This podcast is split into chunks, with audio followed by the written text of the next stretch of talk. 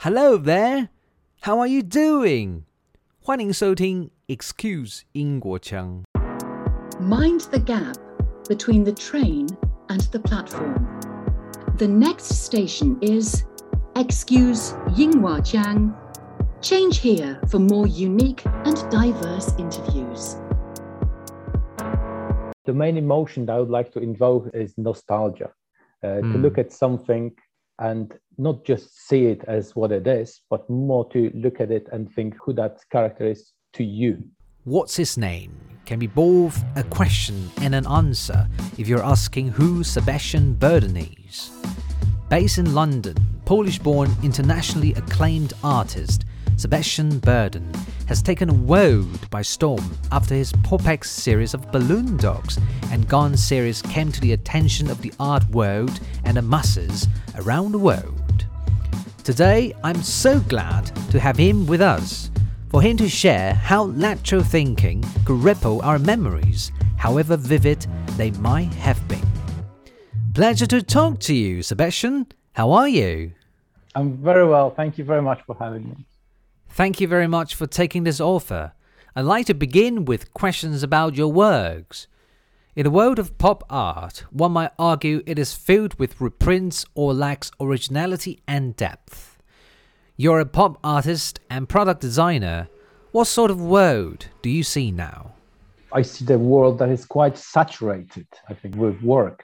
Uh, and uh, I think you made a great point that you know it to some it might feel like there's a lot of reprints and uh, lack of originality, but I think it's uh, because of that saturation. We see a lot of work that looks quite you know similar uh, in style. They're not necessarily you know rep- showing the same thing, but in terms of style, I think people adapted a lot of same uh, same you know style, same techniques, uh, and uh, and create their work using them. So I would argue that there is not of original styles out there, Mm. but there's there's a lot of work we're using common styles, which is not necessarily a bad thing, but overall with all the mass media and uh, and and TikToks and Instagrams and constant scrolling, I think I see a lot of saturation Hmm. the world is very saturated at the moment with with with, with art especially pop art because if you think you know the pop art was always based on you know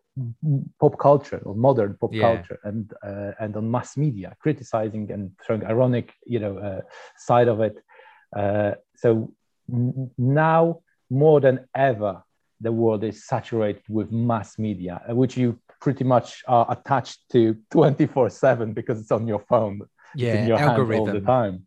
Yes, And so you're saying that actually novelty and originality is still there. It's not uh, deficient, but we are just overwhelmed by all the algorithm, by all the you know this saturation of Abs- media. Absolutely, absolutely. I think there is a lot of novelty and originality, but we are it's it's quite hard to be exposed to that because of the way we you know we view the news. We don't necessarily look for originality. We see what we are presented with, you know, from Mm. from social from either is it media, uh, social media outlets, and like you said, the algorithm algorithms serve you things that are similar to what you've seen previously Sadly, uh, true. Yeah. that's why you you kind of perceive it as lack of originality and a lot of the same Hmm.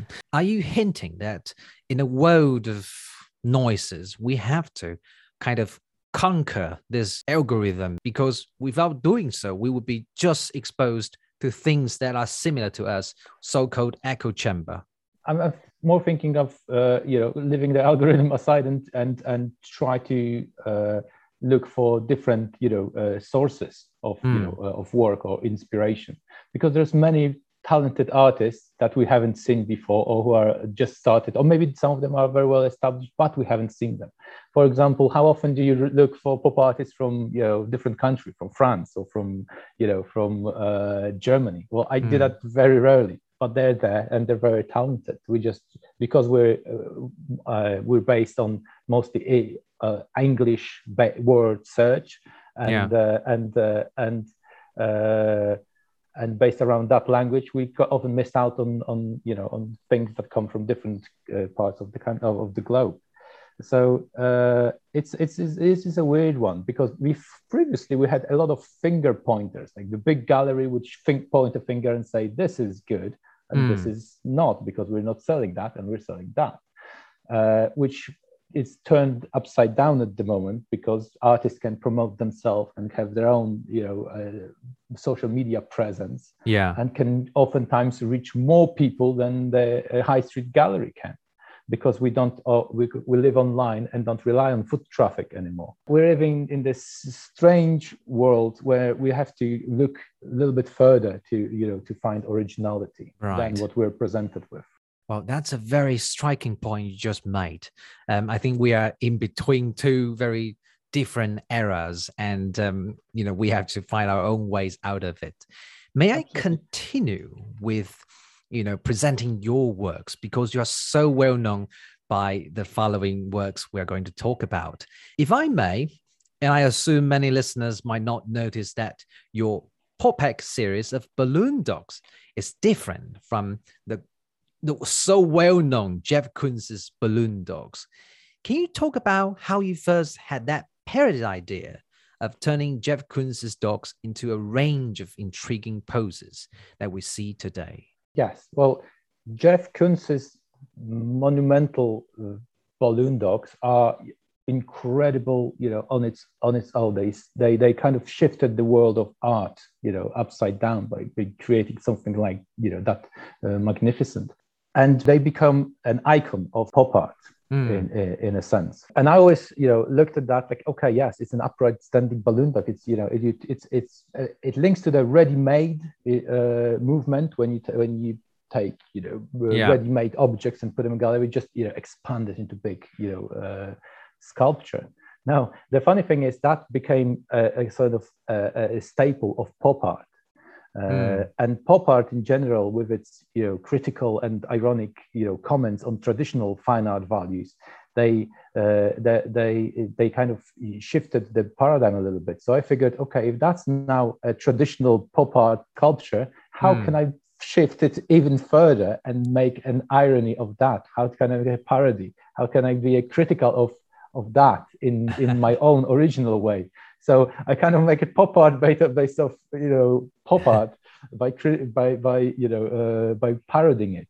So the first uh, balloon dog I wanted to create was a pooping balloon dog, and I figured, oh my god, that would be so funny if we had that big, money, you know, big, magnificent balloon dog just in in that weird pose that that you know that that's not suitable for art galleries at all. You know, so that would be so much irony and parody in that. So, so I thought, okay, so went back to my sketching book and, and sketched a pooping dog, peeing dog, and a humping dog.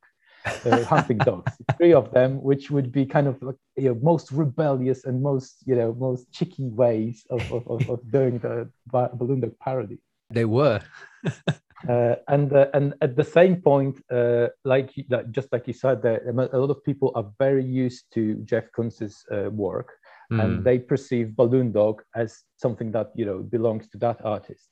Uh, so uh, they might look at my work saying, "Oh, is that Jeff Koons?" Because because he did Balloon Dog and I did Balloon, and uh, and, and I can see you know what's his name is Balloon Dog. So what's what's what's the deal, right? Mm. Uh, to which to which I always thought, well, well, I, I, did proper research on on the way you know if I'm infringing on his intellectual property or not. What's you know how far can I go? How yeah, can I, can I push it? And turns out as a parody, I can you know push it anywhere. You know, a parody is isn't just you know uh, you can parody anything. Uh, oh. but at the same time, uh, an upright standing balloon dog is something that it's in public domain, mm. and hmm. everyone can do it. Uh, almost like a, a, picture of a, of a snowman you know, mm. you can hmm. draw your own snowman as much as you want, and no, as long as it's not Olaf from the movie Frozen, which is a unique, very unique, you know, oh, right. snowman. So you can, so in, in a nutshell, you can uh, paint the same fruit bowl many times by different artists, and many mm. has done so.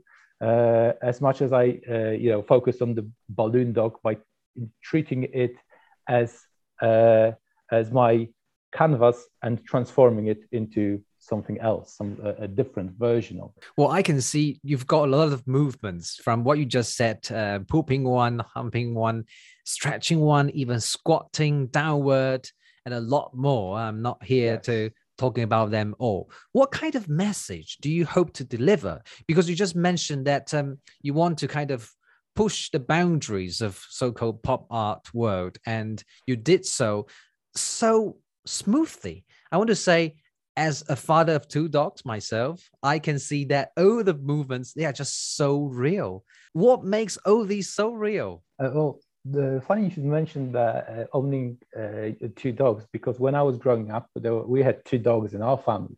Oh. So I oh. was always around them, and I know how much they move, what sort of different poses they would adapt, mm. uh, and they don't stand upright much, or at all.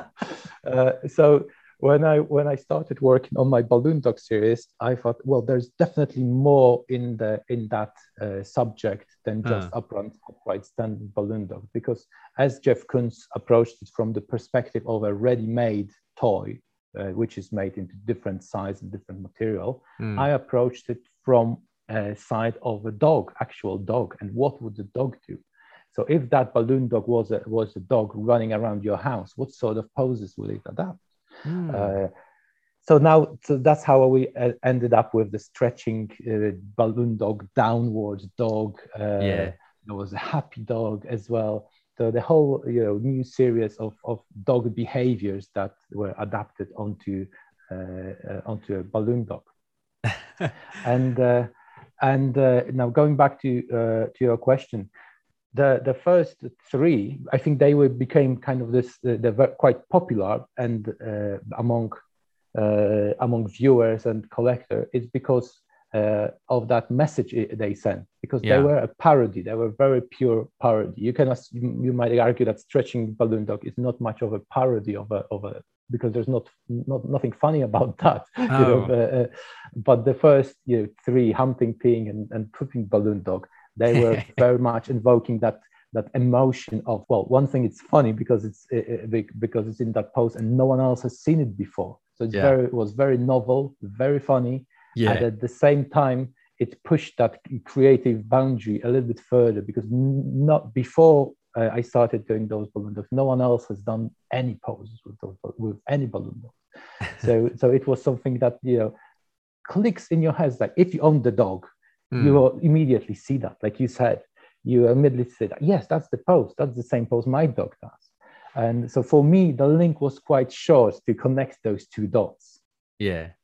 I can see that strong connection. Yeah. As a father of two dogs, you know, I, I see them, I raise them every day, I walk them, and all the poses you have are exactly those. And I want to further ask you because um, not only do you show your works in the gallery or somewhere across the globe, um, over the past month, four monumental sculptures of your balloon dogs in association with Castle Fine Art can be seen now. Well, it's already uh, the end of this period in Covent Garden in London.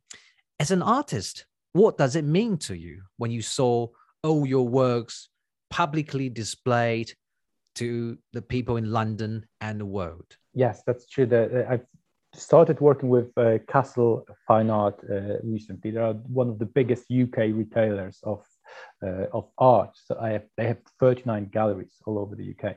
So I we we joined together. Uh, they are a major player in the art world, and uh, I'm a major player in my field. Mm. So hmm. I we figured that would be a great combination. And at, the, at, this time, I already had those big balloon dogs in the works. Uh, so we decided to just push it a little further and also add a charity uh, element to it.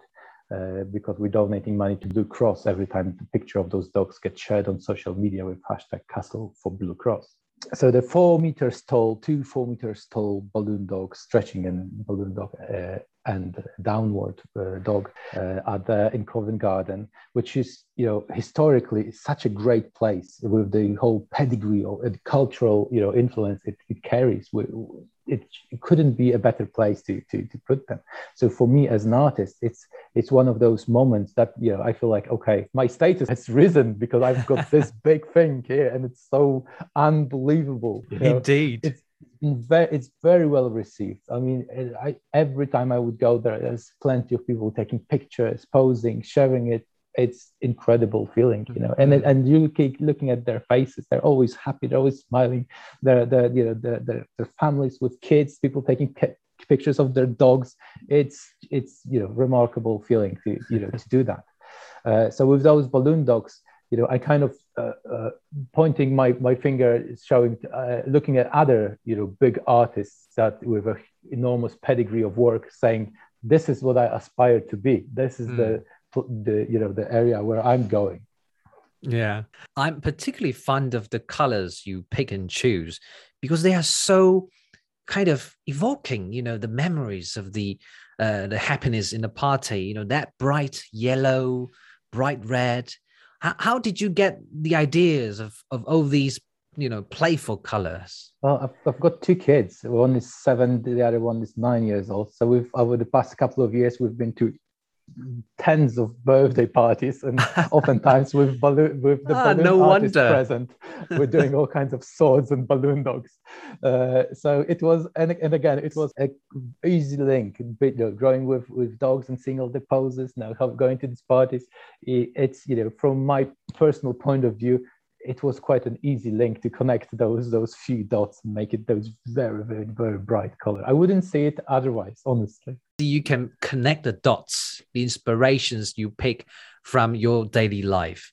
Uh, i guess they are all from a specific color in your pantone palette right? I'm trying to keep them very consistent uh, which often works. Sometimes mm. it's uh, there is a slight shift between between colors when you know when uh, it's not possible to source the same color twice or mix the same color twice. Oh. But overall, yes, I'm trying to keep it. I have my color palette that I'm sticking with. This is a wonderful piece of surprise. I also want to move on to the other big success of yours called Gone series. From Lion King, Mickey Minnie, Woody and Buzz, etc., are the shared memories of our generation. Why don't you tell us that light bulb moment you thought about creating these prints of the silhouettes of our collective cartoon characters? The Gone series is a series of, of just shadowy, uh, blurry silhouettes of, of you know of, of characters. Mm. Uh, that you can you know remember that you that are living in your memory sometimes and it, it, and what the light bulb moment for me was uh, trying to to connect with my old you know with my with my heroes from my childhood characters that I grew up with. Well, because I watched a lot of television, a lot of Cartoon Network, and most of my oh most of the basis of my English was what I've learned from just watching hours and hours of Cartoon Network. because back then it wasn't translated. Now everything is translated. If you watch it in say in German or Poland, everything is translated to the native language. Oh, that's and, a shame. But, but, back then it wasn't, and that was mm. a, a, huge benefit for me. Just watching it without understanding and ah. and watching it repeatedly, same episodes sometimes. So uh, I could come up with all kinds of you know uh, learn all kind familiarize myself with all kinds of words mm. and at the same time learn a certain you know uh, grammar uh, how things are supposed to sound without knowing why they sound like that anyway i'm just uh, uh, uh, going on tangent about something else but trying to uh, me trying to to to go back to those uh, nostalgic you know uh, memories of, of mm. my childhood upbringing i wanted to create uh, artworks that resemble that and not only for me but other for other adults as well because those mm. prints are not targeted as at kids necessarily oh. but they are mostly for adults for, for the uh, uh, mature you know, viewers. Mm-hmm. that's why they're so you know shadowy and, and dark because they represent our fading memories Mm. So I would have, so I would have those, you know, uh, prints that are not necessarily the characters themselves, but they are resembling, they they resemble those characters. They are, mm. so they, it's almost like implied, you know, characters because in the end it is a blurry blob uh, of of grayness, blackness, and and, and whiteness on on on, uh, on paper. Uh, mm. But in your head, your head was creating that connections of, of what you experienced before and what it is to you.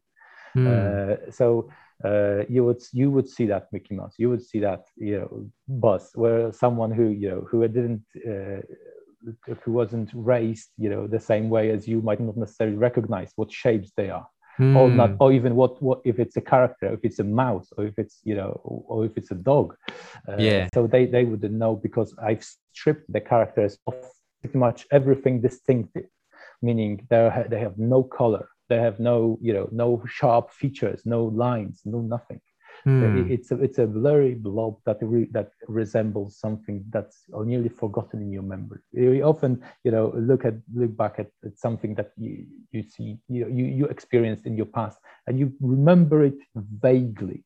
That's exactly what I'm trying to portray on, on the in those prints, a vague memory of our childhood heroes. And mm. then each one has an extended hand towards the, the, the you know the canvas of the, the paper. Yeah. Uh, where when, when it's its darkest, when it's touching it, it's reaching out to you. You know, it, it says, either hello, you know, I'm still here, I'm still in your memory, I was a part of your life for a very long time. Mm. Or maybe if you're forgetting it, it's just saying goodbye. So it's up to interpretation. So it's basically twofold. It can be that connecting uh, hand touching the canvas, or it can be kind of saying farewell to the viewer. So you really open the possibilities of um, you know people's interpretation, right? Yes, I didn't want to make it you know on the nose. Like uh, going back to your first you know question about uh, lack of originality or reprints, you mm. can hmm. see a lot of Disney or cartoon based artwork just showing the same characters. yeah, quite straightforward. I was trying to move far away from that and create a style that uh, is distinctive, but at mm. the hmm. same time relates to to everything. So it, it's it's implied rather than you know than uh, uh, showing what it actually is. I can see that you put all these well-known characters implicitly by putting them behind the canvas. You can't see them clearly, as you just mentioned, but you kind of remember them from the silhouette. And so, what sort of emotions did you intend to evoke from the viewers? The main emotion that I would like to invoke is, is nostalgia. Uh, mm. To hmm. look at something and not just see it as what it is, but more to look at it and think who the, who that character is to you. It's not that in your face. It's about giving you space for imagination, recollection, and and that, that's the beautiful side of it isn't it? Yes. At the same time you know i wanted to make create a, a style a new style that you know that that hasn't been created before. And it relates to different other styles like you know there's almost like balloon dogs uh, relate mm. to jeff koons's balloon dog. Uh, my my blurry images are also relating to other blurry images that uh, you know that were created before that but oh. in its own unique, you know, style of of, of those characters. Mm. Sebastian is talking about his, you know, two of the most famous works so far, and he's continuing uh, bringing a lot of novelties to the world. And I want to uh, further ask you the question that looks towards the future, since you have two quite uh, famous uh, and successful uh, works. What do you want the world to remember you as an artist from today onwards? A lot of artists want to create something bigger than themselves. So when they pass, you know, on, then people would remember they, them by their work, not mm. necessarily even knowing that they've made it, but to have enough cultural influence to, to influence you know culture, style, fashion in certain way that it will be carried on uh, years after you're go- uh, years after you're gone. So that's I think that if I was to be remembered for something in you know say 50 years from now, I hope that people will uh, will take those ideas and and you know and uh, incorporate it as a part of of uh, culture or pop culture much like you see oh you know uh, a lot of references to you know say to, mm. to the big artists or Andy Warhol or Keith Haring to the, the, the, most icon their uh, most iconic you know uh, work lives on in all variety of mediums often being referenced in other works and mm. uh, and I think that's something that you know uh, I would aspire to achieve years from now. I want to end our interview today by quoting what you said before, word for word. People can see the humor in them and they put a smile on their faces. That's something that you can't find with many artworks. Thank you, Sebastian. Thank you very much. I appreciate that. Hi there. Thank you so much for listening to Excuse Chang, your source of unique interviews from around the world. Cross cultural understanding starts where perspectives are heard. If you're fond of my interviews, I would be grateful if you could rate and review my channel on Apple Podcasts to show your support. If you're interested in joining other listeners who enjoy this channel, you could ask to join my Facebook group, Excuse Chang, and of course, on Instagram, you can also follow me there. Until next episode, cheerio!